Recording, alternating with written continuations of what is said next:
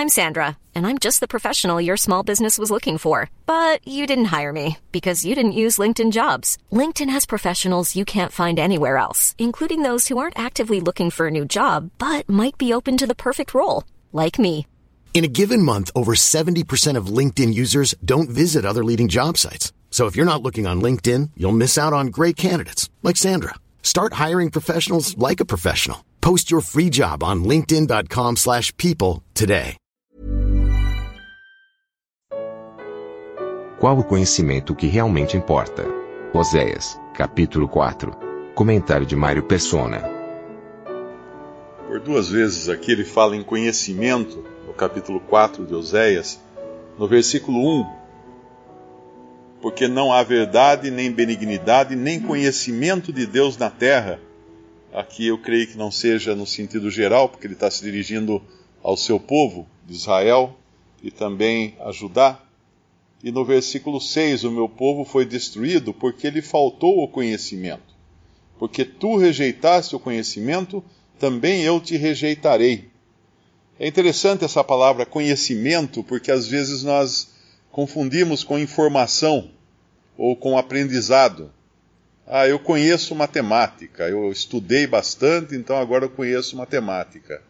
Mas uh, eu, eu creio que conhecimento é um termo muito mais amplo do que apenas acúmulo de informação.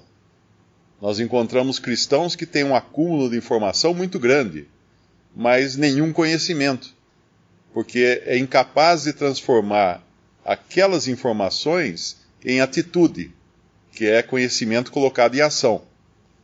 E, e quando fala desse conhecimento que lhes faltava, eu acho que isso tem um pouco a ver com Romanos 1. Romanos capítulo 1, versículo 18. Porque do céu se manifesta a ira de Deus sobre toda a impiedade e injustiça dos homens que detêm a verdade em injustiça. Porquanto o que de Deus se pode conhecer, neles se manifesta, porque Deus o manifestou. Porque as suas coisas invisíveis, desde a criação do mundo, tanto o seu eterno poder como a sua divindade, se entendem e claramente se veem pelas coisas que estão criadas, para que eles fiquem inexcusáveis. Porquanto, tendo conhecido a Deus, não o glorificaram como Deus, nem lhe deram graças, antes em seus discursos ou seus raciocínios se desvaneceram e o seu coração insensato se obscureceu, dizendo-se sábios, tornaram-se loucos. Aqui é o conhecimento geral do ser humano, do homem natural. Ele nasce com um conhecimento de Deus. Mas isso quer dizer que ele conhece a Deus? Ele conhece indiretamente pelos atributos que ele vê na, os atributos de Deus que ele vê na natureza. Uh, por isso que não existe ateus. Quando alguém fala eu sou ateu, é uma situação até cômica, porque não existe ateus. Deus colocou a eternidade no coração do homem. Um versículo em Eclesiastes 3, versículo 11: Tudo fez Deus formoso no seu devido tempo, também pôs a eternidade no coração do homem, sem que este possa descobrir as obras de Deus, que Deus fez desde o princípio até o fim. Deus colocou a eternidade no coração do homem. E o homem enxerga. Então aqui está dizendo que não há Deus, porque o que se pode conhecer de Deus é percebido por toda a criação. Mas o conhecimento agora de que o Senhor fala ali para os judeus e para Israel é aquele sim de, de Êxodo, capítulo, eu acho que é 19. É o outro tipo de conhecimento. No versículo 5, uh, ah, o versículo 4 ele fala Vós tendes visto o que fiz aos egípcios, como vos levei sobre asas de águias e vos trouxe a mim. Agora, pois, se diligentemente ouvides a minha voz e guardardes o meu conserto, então sereis a minha propriedade peculiar dentre todos os povos, dentre todos os povos, porque toda a terra é minha. Então agora aqui é um conhecimento posicional, vamos dizer assim. Uh, é como como uma mãe, quando um filho faz uma malcriação, ela fala assim: Meu filho, você não é assim. Eu não te conheço. Você não é isso que você fez. Você não é essa pessoa que está fazendo isso. Porque o filho sabe que não é realmente. ele tem uma posição, ele, ele está dentro de uma esfera uh, de conhecimento de quem é a mãe e o pai dele, que não lhe permitiriam agir daquela maneira. E aqui nesse capítulo de, de Oséias 4, eles já come, ele, o capítulo começa com eles transgredindo já cinco mandamentos, logo no, no versículo 2, se não me engano. E aqui em Êxodo 19, o que era esse povo? Propriedade peculiar. Propriedade peculiar. Quando uma pessoa nasce numa família real, em algum país ainda onde tem príncipes, reis e tudo mais, ela desde pequena, ela tem que se comportar pelo que ela é. Mesmo antes de aprender a fazer as coisas, ela tem que saber que ela é uma princesa ou que é um príncipe, que é uma pessoa com dignidade real.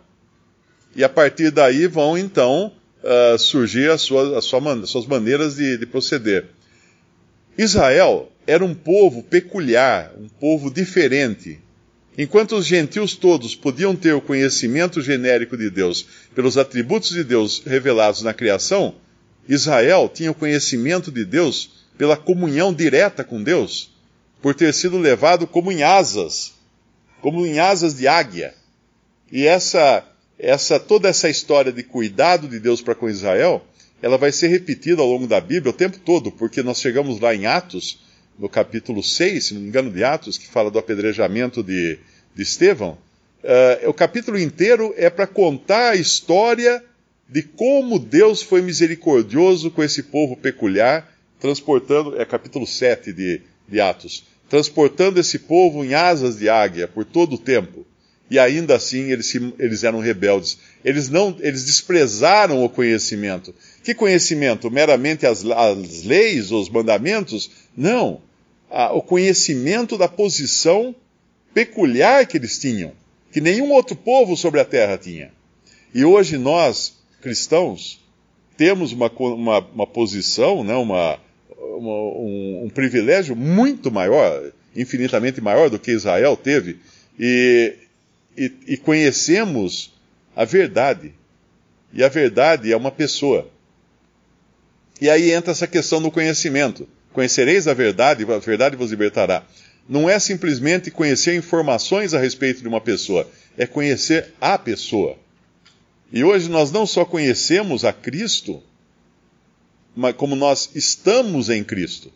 Então é um conhecimento ligado a uma posição, que é até onde vai a amplitude desse conhecimento de que Deus está falando com Israel. Não era meramente do conhecimento das leis, das regras, dos mandamentos, dos preceitos, de como fazer o sacrifício, etc., mas era principalmente o conhecimento de onde eles estavam, de onde eles foram tirados para onde eles foram colocados, porque aí sim eles podiam andar de maneira digna e agradável àquele que uh, era Deus, que é Deus, não é? que eles deviam ter conhecido como Deus e desprezavam esse conhecimento para baixar o nível da, das próprias criaturas naturais da terra que se contentavam com o pau, com a pedra e não com o conhecimento da comunhão que tinham com o Criador de todas as coisas.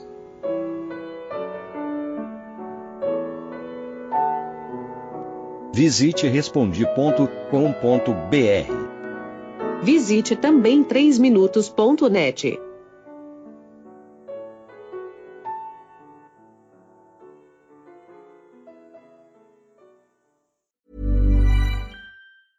The secret to summer ready skin is here. Osea's number one best selling Andaria algae body oil, clinically proven to instantly improve skin elasticity and transform dry skin to silky, soft, and unbelievably glowing. Its signature scent of freshly squeezed grapefruit, cypress, and mango mandarin transports you to sun kissed summer days. Get healthy, glowing skin for summer with clean vegan skincare from Osea. Get 10% off your first order site wide with code GLOW at OseaMalibu.com.